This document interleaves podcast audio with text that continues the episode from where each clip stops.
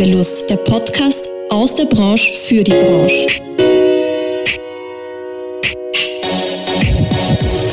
Willkommen zum neuen Podcast der Fachgruppe Werbung und Marktkommunikation der Wirtschaftskammer Wien.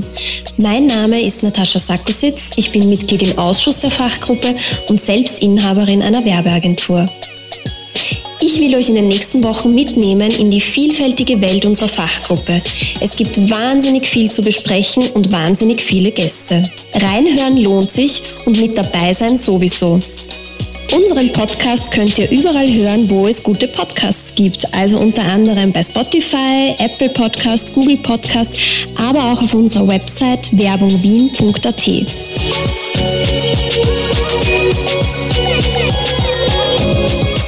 Heute beginnen wir mit einem ganz spannenden Thema, das viele in unserer Branche beschäftigt. Wir haben allein in Wien rund 7500 EPUs. Aber gerade wir in der Werbung tun uns oftmals sehr schwer damit, immer allein zu kämpfen. Denn manchmal braucht es einfach einen zweiten, dritten oder vierten Kopf.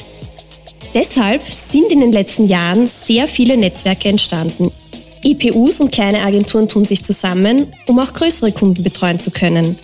Ich selbst bin auch so gewachsen und liebe es, bei jedem Projekt mit neuen Leuten zusammenzuarbeiten und auch immer Partner an meiner Seite zu haben, die genau das dem Kunden bieten, was er braucht.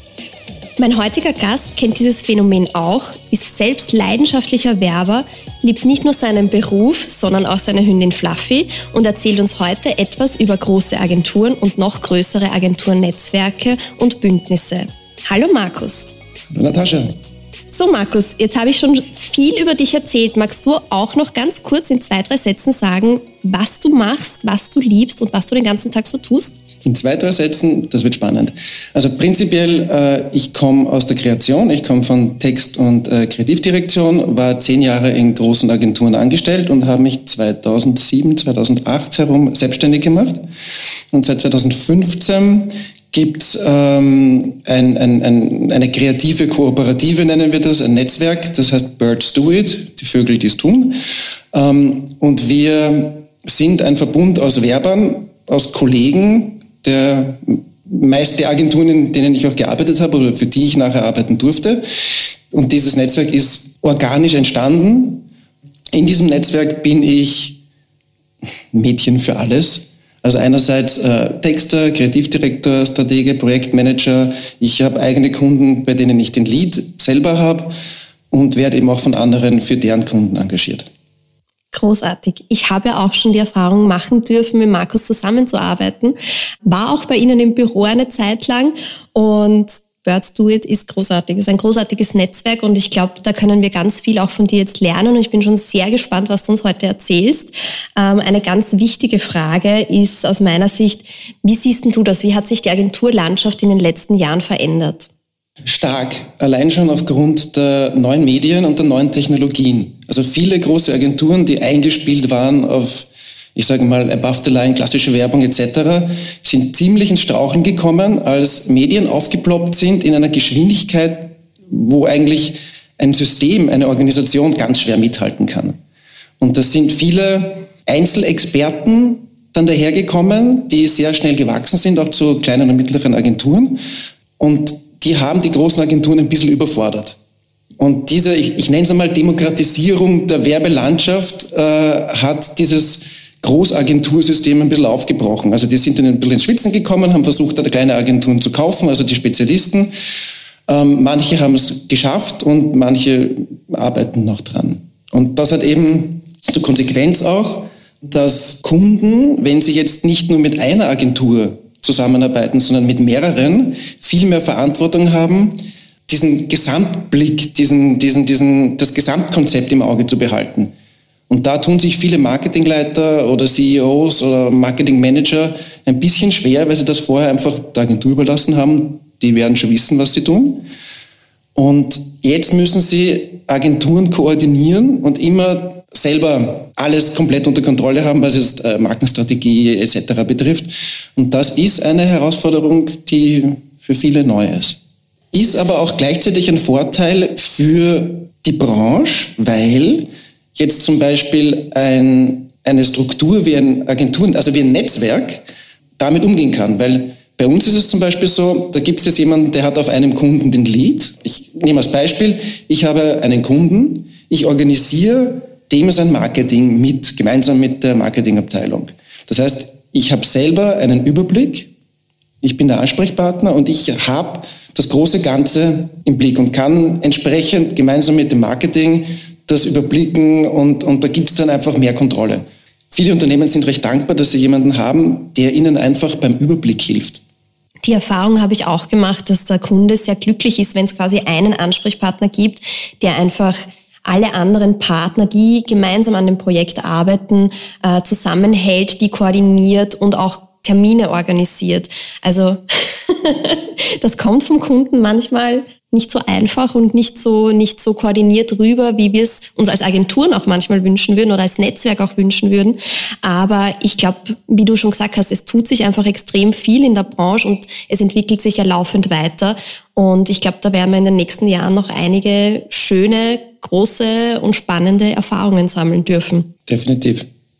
Gut, dann reden wir doch ein bisschen über die Agenturnetzwerke. Was sind denn die Herausforderungen, die wir, die wir in so einem Netzwerk auch haben? Also, wenn sich Leute zusammentun, die unterschiedliche Kompetenzen haben, die einander ergänzen, ist es oft einfacher, als wenn Leute sich zusammentun, wo es Überschneidungen gibt in den Kompetenzen. Und wenn sich Werber zusammentun, gibt es immer irgendwo Überschneidungen, weil du hast dann doch mehrere Grafiker, Artdirektoren oder Texter zusammen.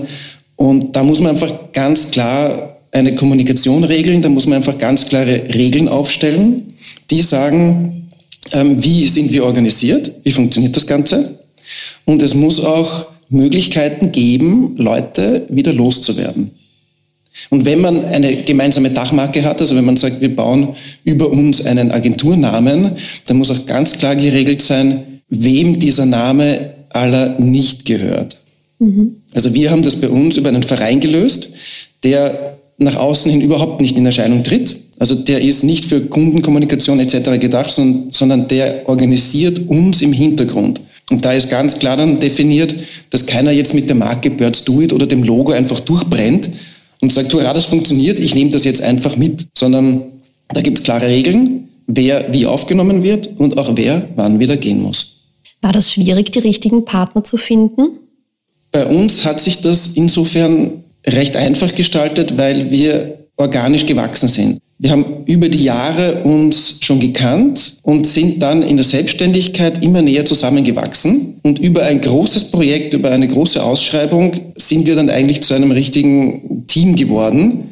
Wir haben dann dieses Projekt gewonnen, diese Ausschreibung, zu unserer eigenen Überraschung und haben dann gesagt, so, jetzt haben wir ein Problem, jetzt müssen wir uns irgendwie organisieren, wir brauchen einen Namen, wir müssen auch für Presseaussendungen vom Kunden als Agentur dastehen und haben uns dann eigentlich aus Not heraus so formiert. Und das hat sich aber als, als Glücksfall herausgestellt, weil wir es wirklich geschafft haben, unter dieser Brand äh, ein, also zu wachsen und uns gegenseitig zu unterstützen. Gutes Stichwort war jetzt auch Ausschreibungen. Ähm, da möchte ich nochmal nachhaken, weil das ist, glaube ich, für viele in der Branche einfach ein Thema, warum man sich auch überhaupt zusammenschließt, weil man als Einzelkämpfer oder auch als kleine Agentur gar nicht die Möglichkeiten hat, mitzumachen. Habt ihr da weitere Erfahrungen sammeln können? Also unser großes Learning aus dieser EU-weiten Ausschreibung war, dass wir nie wieder an Ausschreibungen teilnehmen werden. das, das haben wir sehr schnell gemerkt. Also du bist als Einzelperson vollkommen überfordert. Allein die, die Ausschreibungskriterien, also das sind Dutzende, wenn nicht hunderte Seiten von Reglement, wo festgelegt ist, wer bei einer Präsentation reden darf und wer nicht. Und wenn der Geschäftsführer eine Begrüßungs... Rede ist übertrieben, also wenn der Geschäftsführer eine Begrüßung sagt, dann gibt es schon Punkteabzug. Solche Geschichten sind da drin. Also es ist schnell überfordernd und das kannst du nur als Gruppe wuppen. Ja. Da kannst du nur genau sagen, okay, wer ist wofür verantwortlich, wer kümmert sich worum weil du schaffst das nicht in der Zeit alleine, das alles irgendwie auf die Beine zu stellen. Also nie wieder Ausschreibungen. Ja. Wir haben uns nicht ganz an, unsere, an unser Vorhaben gehalten, aber wir versuchen einfach durchs Leben zu kommen. Kunden auf andere Art glücklich zu machen. Genau. Gut, jetzt haben wir ein bisschen über die Herausforderungen gesprochen. Was sind denn die, die Vorteile eines Netzwerks? Vorteile gibt es auf zwei Fronten. Auf der einen Seite für die Kunden selber, für die Projekte und natürlich für uns als Netzwerkmitglieder. Äh, Die Kunden profitieren, ich fange mal mit denen an, die Kunden profitieren sehr stark von der Flexibilität, weil in dem Moment, wo es neue Medien, neue Technologien, neue äh, Möglichkeiten gibt, haben wir sehr schnell einen Experten an der Hand, der das kann. Und den können wir bei uns ins System integrieren und damit ist das ein Teil unseres Portfolios. Der Kunde hat auch eben den Vorteil, dass ihm viel abgenommen werden kann. Genauso wie bei einer großen Agentur hat er einen Ansprechpartner und der kümmert sich um alles, was, äh, was passiert. Eine schöne Geschichte ist, dass wir für jedes Projekt wirklich die passenden Teammitglieder zusammenstellen können. Das heißt, der Kreative, die Kreative, der, die Berater, Strategien, was auch immer, die genau zu diesem Projekt passen, können wir auch dafür einsetzen. Wir sind nicht gebunden an, wir müssen jetzt Person X oder Person Y nehmen, auch wenn die jetzt eigentlich einen anderen Schwerpunkt hätten, sondern wir können sagen, äh, für dieses Projekt ist die Person am besten geeignet und dann macht die das auch. Und das ist für einen Kunden ein Benefit, weil immer die Leute für ihn arbeiten, die genau passen. Und das ist gerade in der Kreation ein Thema. Manche Kreativen sind ein bisschen anspruchsvoll. Die sagen zum Beispiel, ich will nicht für große Konzerne arbeiten, die sind böse. Andere Kreative sagen, ich will für große Konzerne arbeiten, die haben wenigstens Geld. Und so kann man das eben ganz genau äh, einteilen und das ist schön. Und wir haben immer Experten am Werk. Bei uns gibt es nur Leute, die das, was sie da tun, auch wirklich, wirklich können. Wenige Generalisten, die sagen, ich kann alles, weil die können dann meistens wenig wirklich gut. Aber es sind einfach wirklich Leute, wo du sagst, für diese Aufgabe, der macht genau das und nichts anderes. Und darum kann er das wirklich gut. Ein weiterer Benefit für den Kunden ist natürlich, die Motivation von Selbstständigen ist ganz eine andere als die Motivation von Angestellten. Was? Ja, ganz was Neues. Und auch die Verantwortung. Weil in einem Netzwerk teilst du dir jetzt nicht nur Umsatz, ein Büro oder sonst was, sondern du teilst dir die Verantwortung. Das heißt, du hast niemanden, der sagt, um 18 oder um 22 Uhr lasse ich meinen Stift fallen und gehe jetzt nach Hause, sondern die Sachen werden gescheit gemacht. Von allen. Wir wollen jetzt aber niemanden abschrecken. Also jeder, der sich selbstständig machen will in unserem Bereich, in unserer Branche, es muss nicht immer um 24 Uhr passieren. Nö, manchmal reicht zwei in der Früh total. Also im Endeffekt äh, bekommt er mehr, als was die einzelnen Leute einzeln können. Vorteil nach innen, also was haben wir davon? Du bist größer, als du alleine wärst. In einer Gruppe bist du stärker. Das war schon in der Steinzeit so, das ist auch jetzt immer noch so. Du hast mehr Angebot, du hast ein größeres Portfolio, weil du einfach viel mehr Leute mit anbieten kannst. Du bist flexibler, weil wenn ich auf Urlaub fahre, kann ich gewisse Agenten einfach einem Kollegen geben und der sorgt dafür, dass äh, das passt, dass der Kunde einen Ansprechpartner hat. Das ist bei vielen Selbstständigen ein Riesenproblem. Und wir teilen uns natürlich Risiken, Kosten, weil wir sagen können, jeder von uns zahlt einen Teil und gemeinsam haben wir in der Innenstadt ein 250 Quadratmeter Altbaubüro mit Balkon auf dem Schwedenplatz. Könnte sich keiner von uns alleine leisten, aber gemeinsam geht's. Mhm. Und solche Dinge sind einfach sehr, sehr, sehr angenehm. Ja, da sind wir vielleicht eh bei einem spannenden Thema. Was passiert denn, wenn, wenn man sich uneinig ist im Netzwerk, wer den Lead hat oder wer den Kunden komplett übernimmt? Oder ist es schon mal vorkommen, dass irgendjemand gesagt hat, Kunde gefällt mir, ich trenne mich jetzt vom Netzwerk, nehme den Kunden mit und tschüss, Baba? Passiert ist es bei uns noch nicht. Wir haben allerdings allein schon äh, über die Webseite natürlich die Herausforderung, weil da gibt's eine E-Mail-Adresse, an die man schreiben kann, die äh, hello at birdsdoit.at und wer dahin schreibt, der kommt dann an alle. Also das Kernteam, das Gründerteam bekommt diese E-Mail. Und es gibt eine Person, die die Verantwortung hat, dass dem geantwortet wird. Und ähm, wenn jetzt einer sagt, das ist jetzt genau mein Ding, oder der meint vielleicht eh mich, äh, dann schreit er auf und sagt, ich antworte dem. Und sonst ist meistens ziemlich klar, wer da irgendwie seinen Schwerpunkt drauf hat. In Fällen, wo es komplett offen ist, muss man dann drüber reden. Und das ist auch eine wichtige Geschichte, die Fähigkeit, darüber zu reden. Also du kannst so ein Netzwerk nicht gründen, wenn du nur rationell, strategisch, karrieretechnisch denkst, weil du mit einer Gruppe Menschen zusammen bist, wo es einfach auch Meinungsverschiedenheiten geben darf, muss, wo es unterschiedliche Ansätze gibt, das ist okay. Und manchmal muss man sich einfach dann zusammenreden. Und das ist auch eine gute Übung. Das gehört zum Leben dazu. Genau. Und sonst kann man alles verschriftlichen. Also es gibt einfach viele Vereinbarungen, die verschriftlicht gehören, damit nachher keiner sagen kann, ich habe das nicht gewusst, ah, das ist mir neu, dass ich da jetzt nicht, äh, ich weiß nicht, dass mir das nicht alles gehört, was, ich darf das Logo nicht äh, mitnehmen und solche Geschichten. Also das gehört schon ausgemacht und da sollte bei den wichtigsten Punkten auch wirklich eine Unterschrift drauf sein. Mhm. Also Recht, Rechtssicherheit ist definitiv äh, ein Thema, über das man reden muss. Das ist wichtig. Was macht man mit den Leuten, die über sowas gar nicht reden wollen? Die kommen entweder nicht ins Netzwerk rein oder sie sind sehr schnell wieder draußen. Die haben nämlich dann meistens sowieso auch noch ganz andere Themen. Da passt dann entweder eh von Anfang an nicht oder die kommen dann mit Dingen, wo sich alle am Kopf greifen und die gehen dann meistens von allein. Mhm. Das heißt, das sind dann eigentlich eher Freelancer oder Lieferanten, die man sich vielleicht dazu holt, wenn man es gerade mal braucht für ein Projekt, aber nicht das Kernteam des Netzwerks. Genau, also es gibt Leute, wo du sagst, die Expertise ist so notwendig, dass man die Leute nicht gehen lassen kann, was heutzutage aber nicht oft vorkommt. Also außer das ist wirklich ein Guru oder eine, eine Gura, das ist die, das, das, das gechatterte Guru. Also außer es ist wirklich ein, ein, ein, ein, ein irgendein ein super Wissen, aber meistens ist es so, dass man die dann reinholt, wenn es halt wirklich notwendig ist und dann ist auch klar definiert.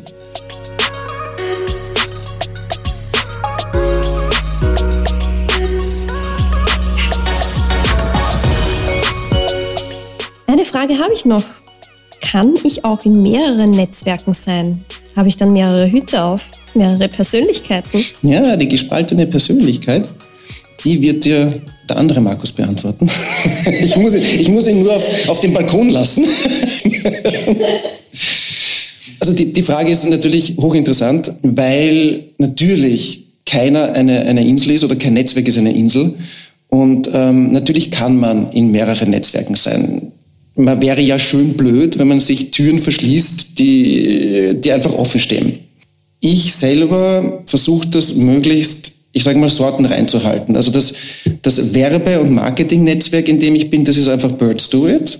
Ich habe noch mitbegründet ein Unternehmensberatungsnetzwerk und die beiden sind eher dazu da, dass sie einander befruchten. Also wenn ich einen Kunden auf der Werbeseite habe, dann kann ich dem natürlich auch Unternehmensberatung anbieten, weil wenn ich schon drin bin und sehe, es gibt einen Bedarf, na hurra, dann freut er sich.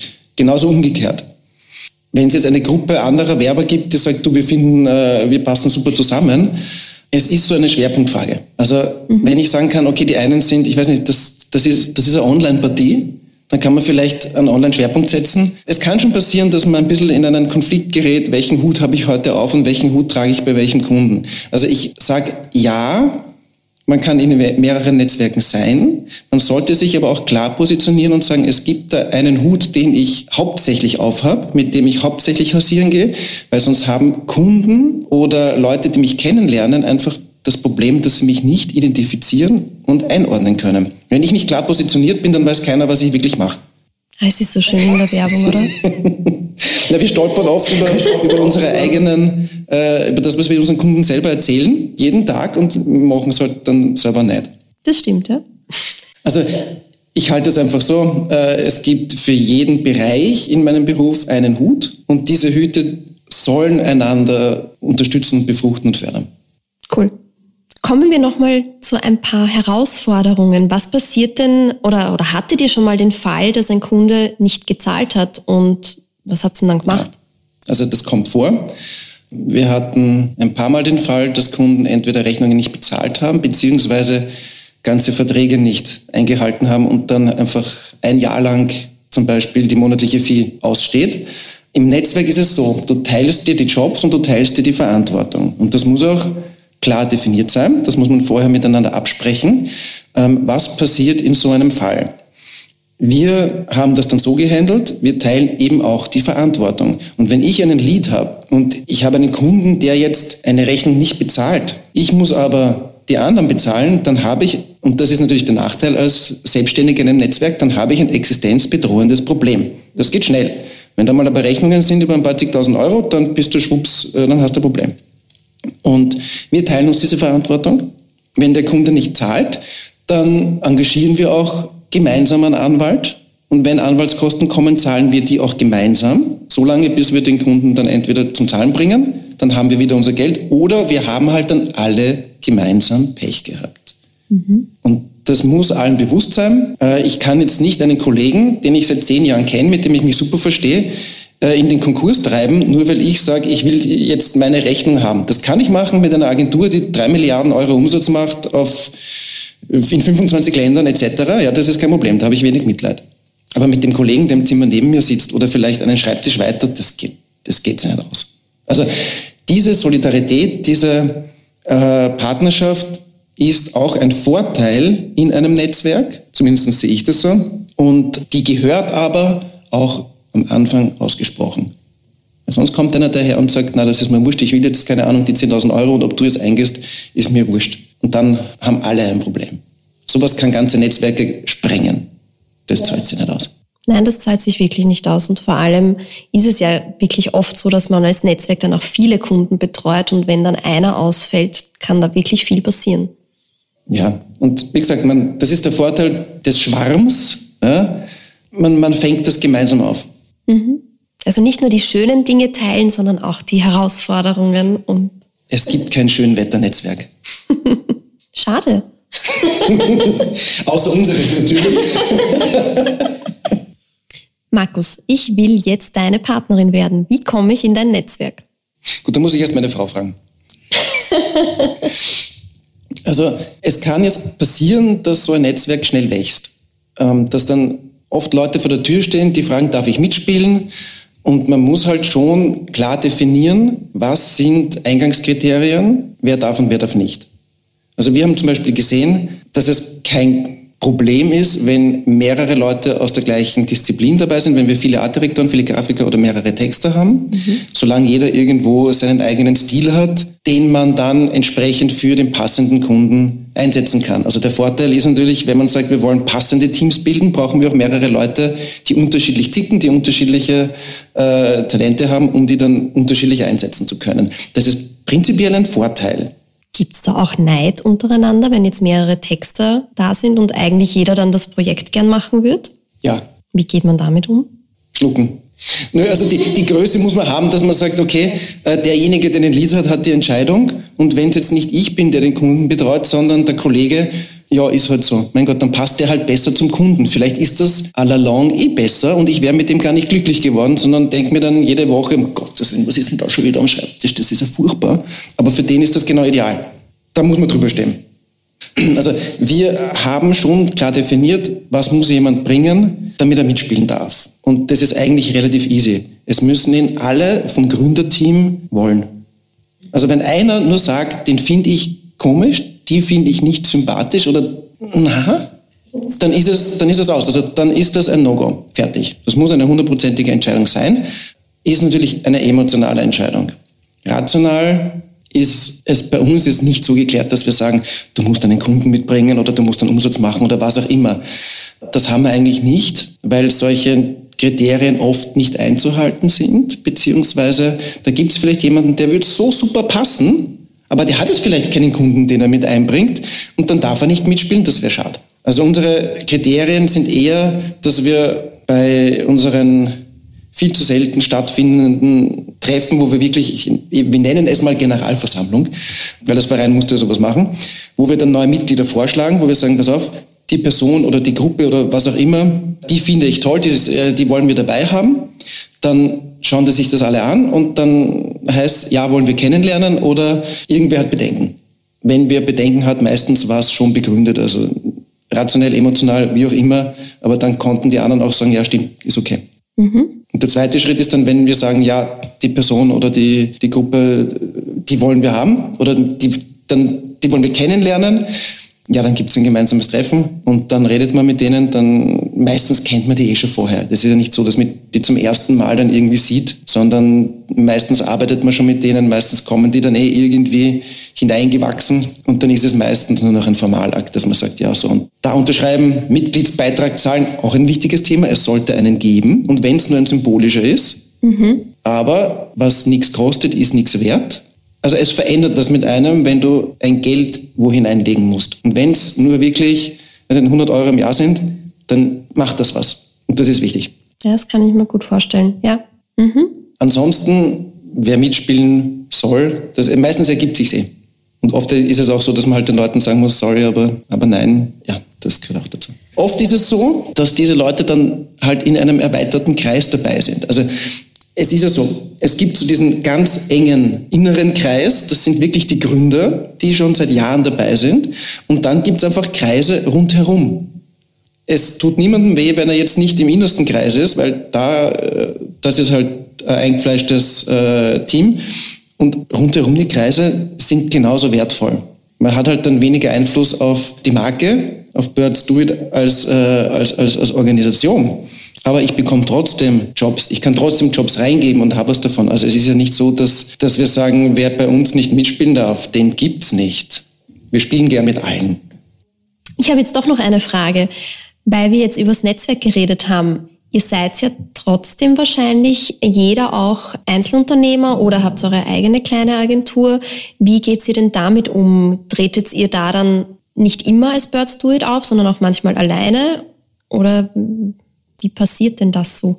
Also es hat schon jeder so ein bisschen seine eigene Zielsetzung für Birds Do It. Also es gibt bei uns welche, die wirklich als Birds Do It auftreten und das als Agentur nach außen hin leben. Und dann gibt es wieder welche, die sagen, na, ich habe eben eine eigene Brand, die ich eigentlich fördern will, aber ich nutze Birds Do It, um einfach auch von der Seite Jobs zu bekommen. Und das ist total legitim. Solange man das auch irgendwie kommuniziert und, äh, und da jetzt nicht versucht, Kunden abzugraben. Mhm. Also das geht nicht.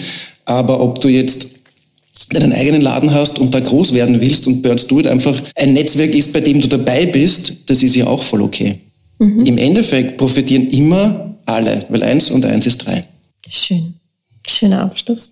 Magst du den Selbstständigen, den Agenturen, den Netzwerken vielleicht noch irgendwas auf dem Weg mitgeben aus deiner persönlichen Erfahrung, aus deinen vielen Jahren? Nein, der Markus ist noch nicht so alt. Ähm Er sieht nur so aus. Also gibt es irgendwas, was du, was du uns mitgeben willst, was du der Fachgruppe mitgeben willst, was du vielleicht Selbstständigen oder Leuten, die sich, die, die gerade gründen möchten, mitgeben willst auf ihrem Weg in dieses Abenteuer Werbung? Ja, was, was ich gelernt habe und äh, was ich auch gerne früher gewusst hätte oder wissen tun wir es eh alle, wir wollen es noch nicht wissen. Wer sich selbstständig macht und so, eh wurscht in welchem Bereich, ob das jetzt Werbung ist oder was auch immer, werdet Vertriebler.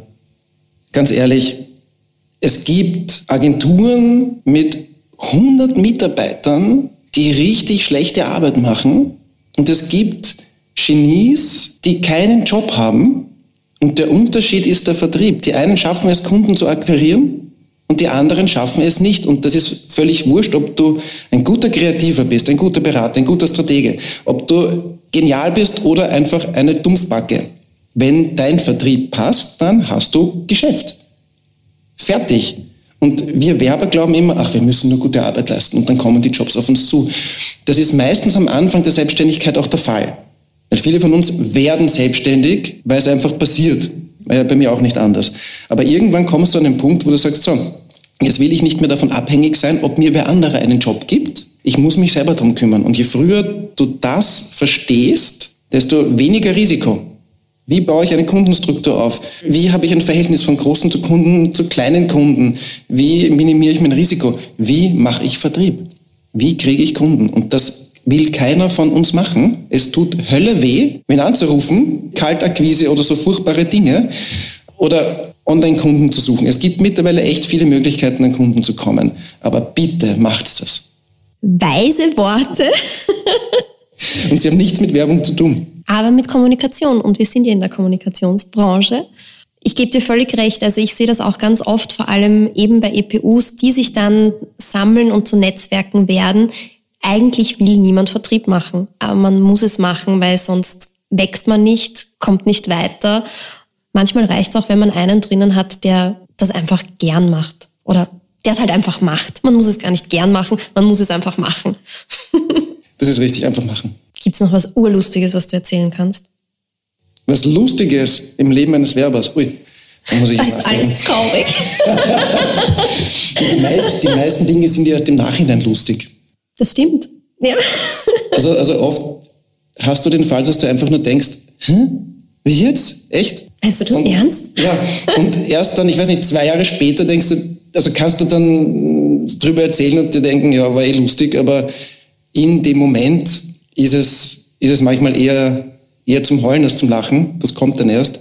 Es gibt ein Phänomen, das ich lustig finde, mhm. wobei eher interessant als lustig. Und zwar, als Angestellter in einer Agentur denkst du dir eigentlich jeden Tag, was habe ich für Kunden, die sind so mühsam, das gibt's ja nicht. Und man versteht sich jetzt nicht so oft mit den Kunden. Es, es gibt immer irgendwelche Reibereien. Und das zieht sich eigentlich durch die Agenturen. Also ich war bei, ich glaube, fünf Agenturen angestellt und es war überall so. Und ich habe mir jedes Mal gedacht, ich habe gerade den mühsamsten Kunden der Welt. Dann habe ich einen neuen Kunden bekommen und das war dann wieder der mühsamste Kunde der Welt. Komisch. Seitdem ich selbstständig bin, habe ich eigentlich nur super Kunden, mit denen ich mich super verstehe, wo klar kommuniziert wird, mit denen man Spaß hat, wenn nicht immer lustig, aber diese Reibereien, wie es in großen Agenturen oft der Fall ist, die gibt's einfach nicht. Und das Arbeiten en gros ist ein angenehmeres, ein motivierenderes. Und das ist eigentlich auf der einen Seite jetzt lustig, auf der anderen Seite natürlich traurig, wenn man überlegt, was läuft in manchen Agenturen schief.